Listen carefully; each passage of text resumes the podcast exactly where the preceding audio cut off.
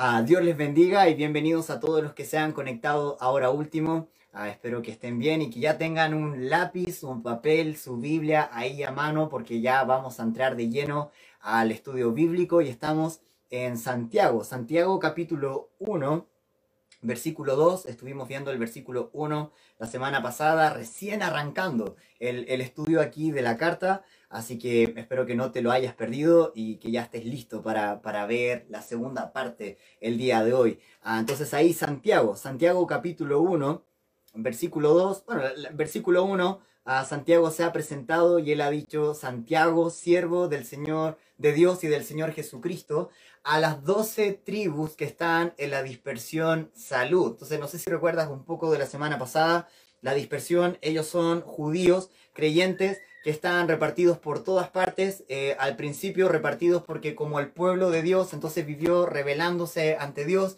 fueron llevados cautivos a Siria, otro grupo fue llevado a Babilonia, entonces después de eso ya se repartieron por todo el mundo, pero luego en Hechos 2, el día de Pentecostés, vemos que habían venido muchos, entonces judíos piadosos, que, que, cada vez que podían estaban ahí entonces observando la ley, tratando de agradar a, a Dios a través de las leyes del, del, judaísmo. Y ese día entonces ellos escucharon el, el mensaje del Evangelio y muchos aceptaron a Cristo como su Señor y su Salvador. Pero luego de eso, bueno, algunos volvieron a sus casas en distintas partes del mundo, pero los que se quedaron Ah, después tuvieron que nuevamente ser dispersados por la persecución que vino ahí a partir de Hechos capítulo 8 en adelante. Y estaban por todas partes. Y, y, y, mira lo que va a decir Santiago, entonces a esta gente que le está escribiendo, mira el versículo 2, hermanos míos, tened por sumo gozo cuando os halléis en diversas pruebas. ¿Qué, ¿Qué, te parecen estas palabras? Son como medio raras, ¿verdad? Entonces quizás podríamos pensar, ah, ten por sumo gozo cuando todo esté yendo bien en la vida. Ten por sumo gozo si te dan un aumento, si, si te dan un aumento de sueldo o si te entonces te escalaron ahí en, en el trabajo y te han, te han promovido a un mejor lugar. Ten por sumo gozo si toda la familia entonces está con buena salud y, y bien libre de problemas, pero el mensaje que él está dando es como bien raro. Entonces él dice, ten por sumo gozo cuando os halléis en diversas pruebas. Versículo 3. Sabiendo que la prueba de vuestra fe produce paciencia, más tenga la paciencia su obra completa, para que seáis perfectos y cabales, sin que os falte cosa alguna. Vamos a tomar un tiempo para orar. Ahí vamos a estar estudiando aquí el pasaje. Dios, uh, te pido que me ayudes a poder enseñar el pasaje y poder ser la voz del texto. Te pido, Señor, que podamos salir animados, fortalecidos a, partir de tu palabra, que seamos transformados a lo que tú, a lo que lo que es tu pensamiento, no el nuestro, no lo que la cultura dice, no lo que la sociedad dice, sino que podamos salir de este estudio tomando decisiones que nos permitan a madurar, que nos permitan honrarte, magnificarte, que el Espíritu Santo nos transforme para tener cada vez más la mente de Cristo y no nuestra mente carnal. Te pido esto en el nombre de Jesús. Amén. La vida, la vida cristiana está repleta de problemas. Y, y, y, no es algo que quizás te, te, sorprenda escuchar, ¿verdad?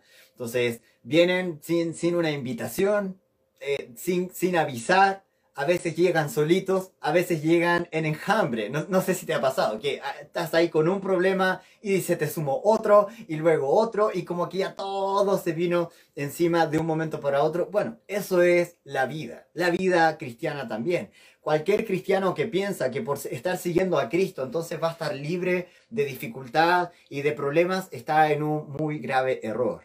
No, no por ser cristianos, estamos libres de los problemas. Al contrario, estamos llenos de problemas. Y, y los problemas tienen esto, que sacan a, a, a, a, relucir lo que hay en nuestro corazón. Si, si valoramos más la comodidad que la integridad, entonces las pruebas finalmente nos perturban, nos tienen ahí ansiosos, nos tienen mal. Si, si valoramos más lo físico y lo material que lo espiritual, va a ser muy difícil y casi imposible que podamos tener sumo gozo. Si, si vivimos solo para el presente y olvidamos eh, vivir para el futuro, entonces estas pruebas, estos problemas, en vez de mejorarnos, nos van a convertir en gente cada vez más amargada. Y ahí están, constantemente estos problemas son, son inevitables. Y lo interesante, mira ahí en el versículo, ah, en el versículo 2, Santiago nos dice aquí, si, si os halláis en diversas pruebas, por si acaso chiquillos, por si llegaran quizás tal vez en algún momento a tener pruebas, no, no, mira las palabras aquí de Santiago, él dice, cuando os halléis. Está dando por cierto que van a venir problemas. Puede ser, puede ser que quizás alguno de ustedes viene saliendo de un problema, Puede ser que haya alguno que va a entrar en un problema. Ah, puede ser que haya alguien que está ahora en problema. El asunto es que son inevitables. No vamos a poder librarnos por e, de ellos simplemente por ser cristianos. Ahí van a estar siempre.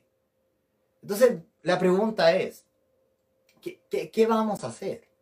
¿Qué vamos a hacer con estas pruebas? ¿Qué vamos a hacer con estas dificultades? Quizás vienes saliendo, quizás vas entrando, quizás estás hoy en una situación problemática, ah, en dificultad, y la pregunta para, cada uno de nosotros el día de hoy, no, no podemos librarnos de ellos. Ahí van a estar siempre. Mientras estemos a este lado del cielo, esta es la realidad. La pregunta es, ¿qué vamos a hacer? ¿Qué vamos a hacer con las pruebas de nuestra vida? Y lo que Santiago va a decir aquí a los hermanos al principio es que ten cuidado con tu actitud. Mira nuevamente el versículo 2. Él dice, hermanos míos, tened por sumo gozo cuando os halléis en diversas pruebas. Lo interesante es que aquí Santiago está escribiendo a, su, público, a judíos cristianos que, han sido expulsados de sus hogares, de sus posesiones, han perdido casa, han sido separados de sus familiares. Él, se está dirigiendo a gente que, sufre siendo explotada por los más ricos de, la sociedad. Están siendo llevados a, la corte, siendo acusados, calumniados por el simple hecho de creer en el nombre del Señor Jesucristo. Esa es su audiencia. A ellos se está escribiendo. Eh, a, esta gente Santiago les está diciendo em, al principio de su carta que deben tener regocijo no deben tener como una leve alegría, deben tener sumo gozo a este tipo de gente. Cuando vemos eso, pareciera como que Santiago está despegado de la realidad. algo, algo no está funcionando bien ahí en la mente de Santiago. Pareciera como si él estuviera ah, ignorando las dificultades de la gente a la cual él está escribiendo. Alguien incluso podría decir, ese Santiago es el típico pastor, que, puede hacer un, buen sermón, que suena súper bonito, pero en verdad no tiene idea, no tiene idea de lo que la gente está sufriendo cada día en su, en su vida diaria. Está súper desconectado. ¿Sabes? Lo interesante es que Santiago no, no deja de estar ah, ahí desapegado de lo que está pasando su pueblo. Él, él mismo. Él mismo ha sido testigo de la muerte de Esteban cuando fue ahí apedreado. Él, mismo ahí en Jerusalén está, está viviendo la persecución que, ha venido justamente por, por, después de la muerte de Esteban. Él vio a Esteban morir y ahora está viviendo cada día la persecución en su propia ciudad. Está viendo cómo sus hermanos de, de, su iglesia están teniendo que irse a Judea, están teniendo que irse a Samaria y a distintas partes por la persecución. De hecho, puedes ver su forma de hablar al principio del versículo. Él, está, él está hablando como hermanos míos. Él no está distante, él no está haciendo frío, él se está colocando al mismo nivel de sus lectores. No estoy escribiendo a la congregación solamente, no estoy escribiendo ahí a un par de discípulos, estoy escribiendo a mi familia. Estoy escribiendo a los míos, él, él es uno de ellos, él está con ellos. Y él, les, va, les, va, a hablar justamente porque ellos están en, todos están en problemas y él quiere que ellos entiendan que pueden tener la actitud correcta en medio de la, de la dificultad. En, en, medio de la, de la dificultad podemos adoptar varias actitudes. Podemos rebelarnos y asumiendo ahí un, espíritu duro, ¿verdad? Entonces que, que pretende eh, avanzar en el camino y pelear con, con su propia fuerza. Pero si somos honestos esta tarde, ¿cómo, cómo nos ha ido con esa actitud? ¿Cuánta fuerza nos queda en realidad? ¿Cuál es el límite de nuestra fuerza? En, otras ocasiones podemos desalentarnos y, ceder bajo la presión. Lo que ocurre con esto es que no es nada más que fatalismo. Y, lo que hacemos con esto es poner en duda el cuidado que el Señor tiene por nosotros. Algunos podemos murmurar y quejarnos por nuestras pruebas. Estar ahí, pero, pero Dios, de nuevo, pero mira lo que me está pasando, eh, mira lo que yo hago, yo te amo, yo te sirvo, pero mira, entonces Dios, ¿qué pasa contigo? Parece que, que no me amas tanto. Ahí estar murmurando, estar quejando. Otros quizás pudiéramos entrar a, revolcarnos en nuestra autocompasión. Y sin pensar en nadie más, solo en nosotros, en, lo mal que nosotros estamos, en lo difícil que está haciendo para nosotros, y nosotros, y nosotros, y nosotros, pero a la vez tratando de, lograr un poco de simpatía con los demás. Aunque hablando en cada momento y actuando como que lo, único que está sufriendo más y lo único que importa somos nosotros, pero tratamos de que el mundo también se interese por nosotros. Pero Santiago les está diciendo, ok, no, no, no, no les quiero no les quiero dejar la puerta abierta a la autocompasión, a la queja, al desaliento, a la rebeldía. Él está diciendo, deben tener por sumo gozo. Ahora lo interesante es que tener aquí no es como, no, sé si has visto esa como cuadros que uno pone en la pared y dice, en caso de incendio, rompa el cristal. Entonces, no es la idea aquí de, ya tenemos el gozo, ¿verdad? En, una caja en alguna parte de, la casa para que cuando venga el tiempo difícil, entonces ya, en caso de dificultad, rompe el cristal y aquí tenemos el gozo. No, no, no. Eh, la, idea de tener aquí, la, la palabra griega da la idea de gobernar, de dirigir, de conducir. Santiago no le está diciendo, deben tener por ahí escondido la casa sumo gozo para cuando estén en problema. No, no. Eh, lo que él está diciendo, debes tener cuidado con tu actitud. Debes dirigir tu actitud. Debes, debes gobernar tu actitud. El creyente debe hacer un compromiso consciente. No emocional, no del momento, no experimental, sino consciente para poder afrontar las dificultades con gozo. La actitud debe dirigirse en el tiempo de la dificultad. Aquí Santiago no está diciendo que hay que negar la, dificultad de la prueba, ¿verdad? Entonces no es como que me cortan un brazo y, me, oye, ¿qué te pasó? ¿Estás bien? Sí, todo bien, aquí no ha pasado nada. Entonces te cortan el otro brazo y no, todo bien, ¿qué pasó? ¿Por qué No, no, eso no es la idea de Santiago aquí. Este, tenés que tener cuidado con tu actitud. Y, esto no es negar la dificultad de ninguna manera. Ah, es simplemente no quejarte, no murmurar. Entonces debes tener gozo. Ahora, gozo no es felicidad, gozo no es deleite, no es placer, no es entusiasmo. Entonces, gozo es un profundo sentimiento de la aprobación de nuestro actuar por parte de Dios. Es esa seguridad, esa certeza de que estamos en su voluntad, estamos en su, en su camino. Y esa seguridad va mucho más allá de, cualquier dolor humano que podamos estar experimentando. Santiago debe decir, debes dirigir tu actitud, debes dirigir tu corazón hacia el gozo de saber que estás en Cristo, que estás haciendo su voluntad. A pesar de lo que esté pasando alrededor, puedes tener la, la seguridad de que estás en la voluntad de Dios. Y les va a decir, ten cuidado con tu actitud, debes tener, debes guiar, gobernar tu actitud en diversas pruebas. A veces podríamos pensar que todo lo que está diciendo pasajes como este en toda la Biblia tienen que ver con pruebas solo por el hecho de ser cristiano, pero, pero, pero Carlos, en verdad yo no, yo no siento una lucha, ah, aquí no vivo en un país donde me persiguen por mi fe, nadie me ha dicho nada porque ahora soy creyente, eh, pero, pero, pero me he quedado sin trabajo pero me han dado un mal diagnóstico médico. Lo interesante es que Santiago está diciendo que debes tener cuidado con tu actitud, no solo en las pruebas que abarca ser creyente, sino en diversas pruebas. Y la palabra diversa es la misma palabra griega para multicolor. No importa la forma, no importa de dónde venga, en qué momento, debes tener cuidado con tu actitud. Nos atacan de todos lados, en todos tiempos y en todas las maneras. Puede ser que el día de hoy estás teniendo una prueba, una dificultad por el solo hecho de ser un ser humano. Y, puede estar, puedes estar en una enfermedad. Hay algunos de ustedes que, que han sufrido accidentes saliendo de la reunión.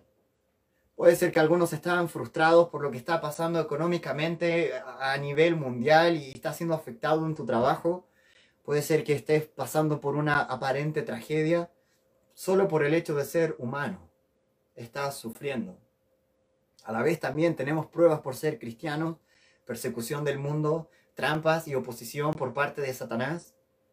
en, Hebreos capítulo 11, versículo 36 al 38, nos relata cómo muchos ah, padecieron de forma muy diferente. La Biblia dice, otros experimentaron vituperios y azotes. O sea, ya eso es muy distinto. una palabra ofensiva versus azote ya es muy distinto uno del otro.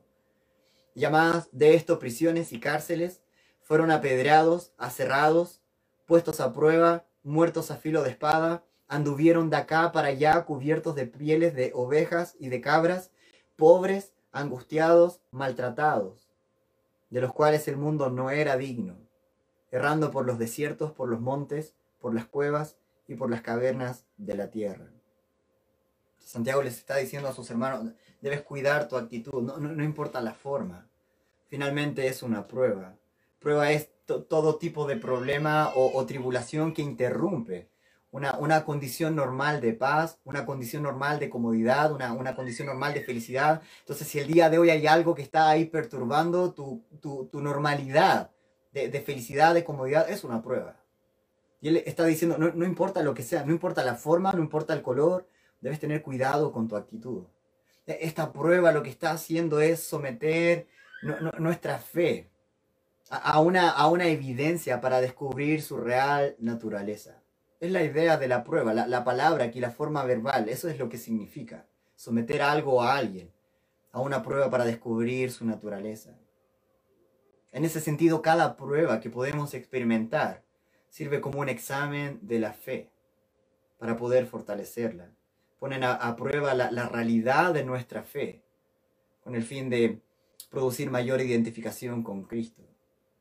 No hay nada, nada más lamentable que una falsa fe sustentada por simple religión. No, no hay nada más, más triste que, que vivir una mentira, creyendo ser algo que no somos, creyendo pertenecer a algo donde simplemente somos extraños. Y son estas dificultades de, distintas formas, de distintos colores, los que ponen a prueba la, si nuestra fe es genuina o no lo es. Y él está diciendo, deben tener cuidado con su actitud. Primera de Pedro, capítulo 1, versículo 7. Pedro le dijo a los hermanos, para que sometida a prueba vuestra fe, mucho más precioso que el oro, el cual, aunque perecedero se prueba con fuego, sea hallada en alabanza, gloria y honra cuando sea manifestado Jesucristo. Toda esta dificultad, toda esta adversidad, lo que está haciendo es probar la naturaleza de la fe. Y Santiago lo primero que le ha dicho a ellos, cuida tu actitud. La actitud que debes tener es, debes dirigir tu actitud, debes gobernar tu actitud para tener sumo gozo. Recuerda, no es felicidad, no es negar la dificultad, no, no, no. Es tener certeza de que estás en la voluntad de Dios y Dios algo está haciendo. No hay, no hay excusa para la rebeldía, no hay excusa para la queja, no hay excusa para el desaliento, no hay excusa para la autocompasión. La actitud que el creyente debe tener en el tiempo de la dificultad, donde nuestra fe está siendo probada, debe ser de sumo gozo. Pero, pero ¿cómo? ¿Cómo, cómo poder tener esta actitud en medio de la dificultad? Mira el versículo 3 lo que él, él, dice. Dice, hermanos míos, tened por sumo gozo cuando os halléis en diversas pruebas, sabiendo, y si tienes algo ahí para subrayar tu Biblia, puedes subrayar la primera palabra, sabiendo que la prueba de vuestra fe produce paciencia. Aquí podemos pensar que sabiendo tiene que ver con simple información. Perdón, hermanos. No es simple información. Lo que Santiago está diciendo, debes reconocer. Eh, eh, tú ya sabes. Lo, lo, que está diciendo Santiago, debes estar familiarizado con, con el hecho de que en cada momento de dificultad, en cada momento de prueba, Dios ha trabajado en tu paciencia. A, veces en, en tiempo de dificultad aprendemos estas lecciones de que, bueno, finalmente Dios trabajó en mi vida, pero luego cuando todo se calma, como que ya perdemos la noción de eso y cuando viene la siguiente prueba, como que nuestro cerebro se anula y olvidamos lo que Dios ha hecho en otras oportunidades. Y lo que Santiago les está diciendo, chiquillos, debes, debes gobernar tu actitud, debes dirigir tu actitud. ¿Cómo? Entonces ten la certeza de lo que Dios está haciendo en la prueba. Deberías estar familiarizado con con el hecho de que Dios está trabajando. Y paciencia va a venir a partir de una fe probada. Paciencia aquí ah, no es aceptación pasiva de las circunstancias, entonces aquí está todo mal a mi alrededor, de hijos enfermos, eh, he quedado sin trabajo, pero aquí es todo de verdad, entonces gloria a Dios, no, soy alguien paciente y eh, como, como súper ahí resignado, no, eso no es paciencia. Paciencia es resistencia, es perseverancia, es constancia paciencia, no, no es aceptación pasiva, sí es una, una perseverancia determinada en, en, medio del sufrimiento, en medio de la dificultad, sigo obedeciendo, sigo confiando, sigo haciendo lo correcto, aunque todo mi alrededor esté mal, y esté siendo adverso y esté siendo difícil, entonces yo sigo avanzando, yo sigo confiando, yo sigo obedeciendo. ¿Sabes qué? Esta, esta forma de pensar, esta forma de vivir, la paciencia, no, no, no va a venir por leer un libro, ni siquiera va a venir porque escuchamos todas las predicaciones de las transmisiones de la iglesia e incluso busco más y, veo una en internet. No, no, va a venir así. Ni, siquiera la paciencia va a venir por, tan, por tanto tiempo orando. A veces quisiéramos que esto simplemente venga de algo que, nosotros podemos hacer, pero sabes que la, triste realidad es que no es así. debemos pasar por dificultades porque son estas dificultades las que nos van a ejercitar para confiar más en Dios, para obedecer más a, Dios. Son las dificultades las que van a traer paciencia, las que van a generar en nosotros constancia, perseverancia. Hay, gente que piensa que al, no poder evitar una situación difícil, entonces deben resignarse a ello. Y ahí están, ¿verdad? Entonces adoptan la consigna de, bueno, que sea lo que sea, ¿verdad? No, no, no puedo hacer nada, aquí estoy. Y, pero mientras la, resignación es pasiva, la paciencia es activa. Eh, mientras la, la resignación resulta en una actitud de derrota, la perseverancia resulta en victoria. Y lo que Dios quiere hacer en nuestra vida en medio de la dificultad es generar paciencia. Y Santiago les está diciendo, chiquillos, debes dirigir tu actitud, debes gobernar tu actitud en medio de la prueba, eh, teniendo la certeza. Debes estar familiarizado con la verdad de que Dios trabaja en medio de la dificultad. Incluso hasta, hasta los hombres del mundo que ni son creyentes saben ah, que, los problemas van a fortalecer el carácter. Ah, un, tipo de la industria de los negocios, Charles, uh, Kettering, no sé cómo se pronuncia el, apellido, ¿verdad? Pero eh, ya, Charles, ah, dijo en una ocasión, los problemas son el precio del progreso. No me traigas nada excepto problemas. Las buenas noticias me debilitan. ¿Te das cuenta? Alguien del mundo, alguien que ni conoce a Dios. ¿Entiendes? Bueno, son los tiempos difíciles los que van a fortalecer el carácter. Pero a veces los hijos de Dios nos olvidamos fácilmente cómo Dios ha trabajado en nuestra vida en medio de la dificultad. Y Santiago les está diciendo, chiquillos, gobierna tu actitud, ten cuidado con tu actitud en medio de la prueba. Debes estar familiarizado con la verdad. ¿Cómo puedo tener una actitud correcta en medio de la prueba? Debes saber, debes tener certeza de que Dios está trabajando en tu vida en medio de la dificultad. Si solo tuviéramos sol, entonces todo sería un desierto. El, fruto del Espíritu no, no puede ser producido cuando todo, todo simplemente es luz del sol. Es necesario que haya lluvia, pero tú sabes que la lluvia no viene en días claritos, ¿verdad? Entonces, ¿cómo, sabemos cuándo va a llover? Todo se nubla, las nubes se ven bien negras, pero es la lluvia que necesitamos. Ah, ¿Cuántas veces? ¿Cuántas veces tú y yo hemos oído hablar a un creyente que ha pasado por un tiempo difícil y, él está diciendo, ¿sabes qué? Fue súper difícil el momento, fue súper dolorosa la situación, pero no cambiaría eso por nada. Ah, si, solo supieras cómo, cómo aprendimos a confiar más en Dios en este momento, si, si, solo, si solo entendieras cómo me fortalecí en la oración, en la comunión con Dios, cómo, cómo nos humillamos ante Dios, no, no, no cambiaría esa experiencia, aunque fue difícil, aunque fue dolorosa, no cambiaría eso por nada. Lo que Santiago le está queriendo decir es, eh, chiquillos, consideren como, como puro gozo. Cuando las nubes oscuras se, acumulen sobre tu cabeza, porque son ellas justamente las que van a traer lluvias de bendición.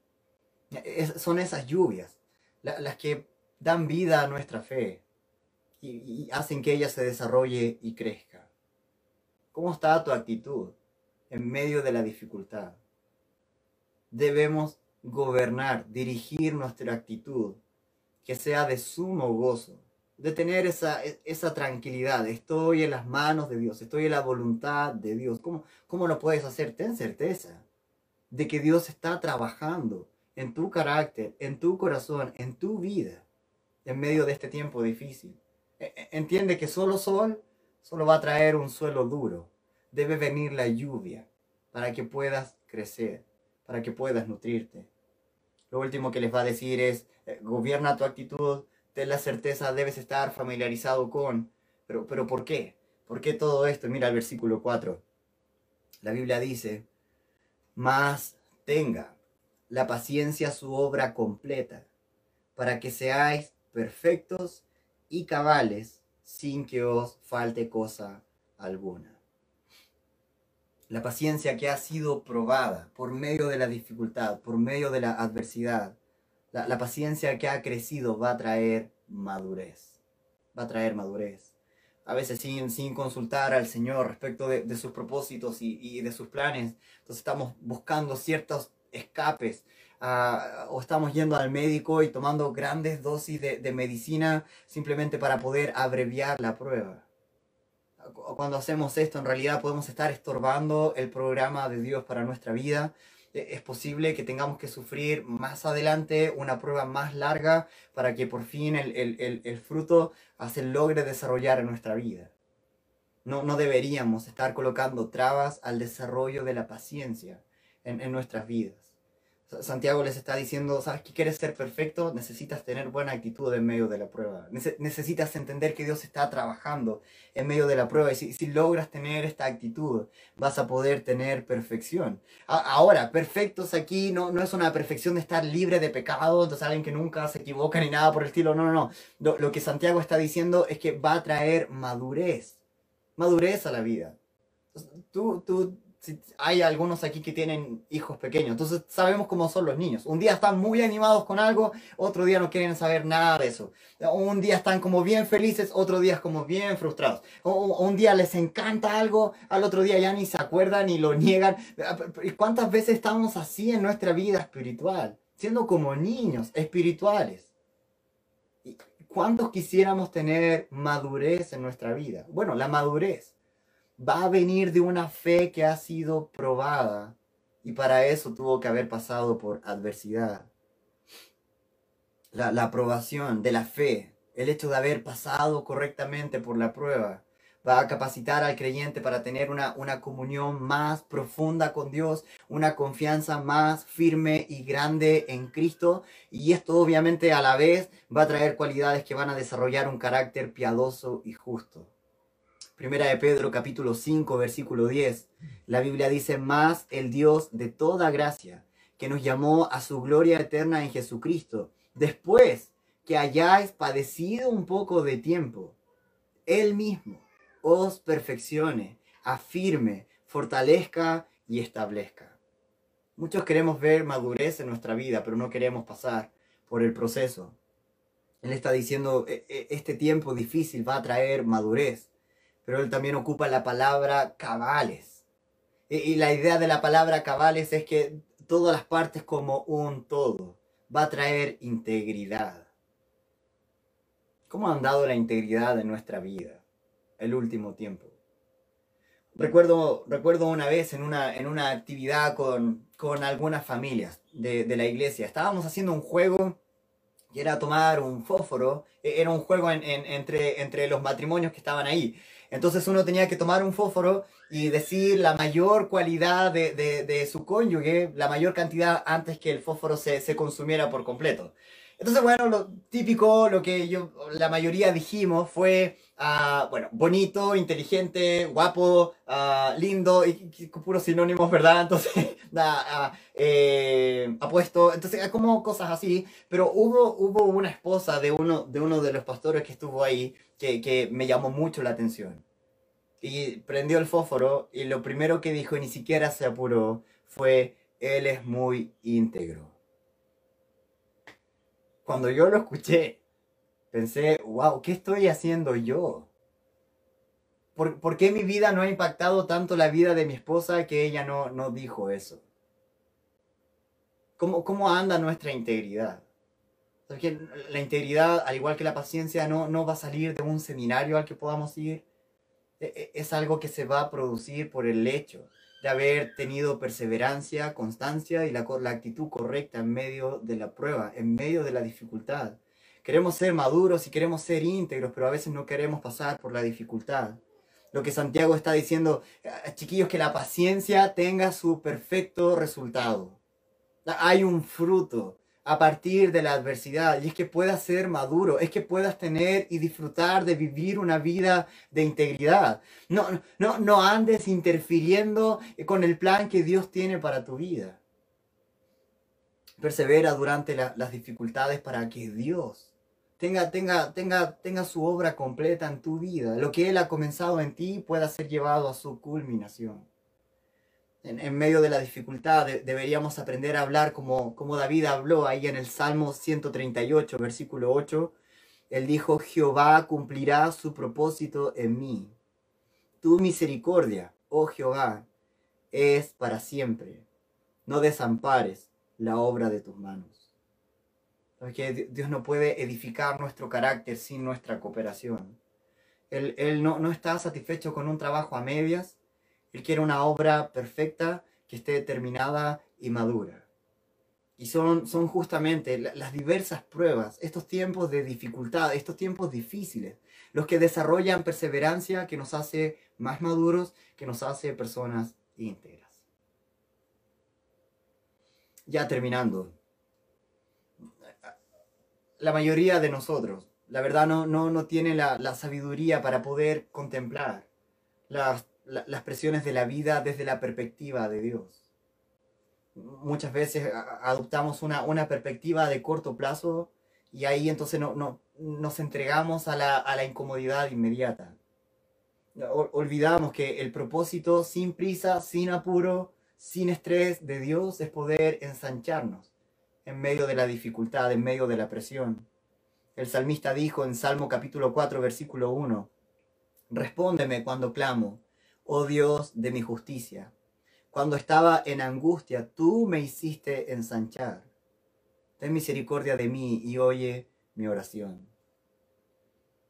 Sabes que to- todo creyente maduro debería anhelar la perfección cristiana.